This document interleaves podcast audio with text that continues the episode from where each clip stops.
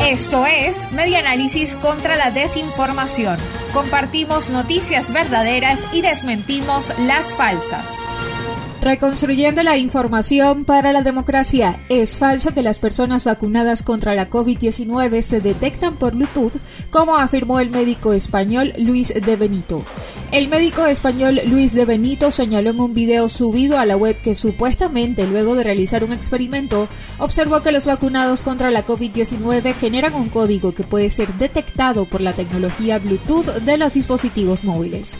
El médico asegura en el audiovisual que realizó un experimento con pacientes de su consulta, a quienes les preguntaba si estaban vacunados o no y les pedían que apagaran sus dispositivos electrónicos.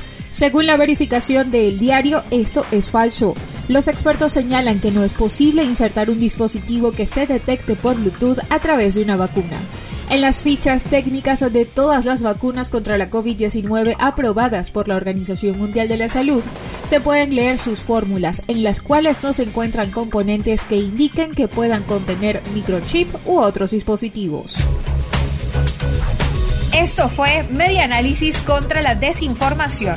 Síguenos en nuestras redes sociales, en Twitter e Instagram en arroba medianálisis y nuestra página web medianálisis.org.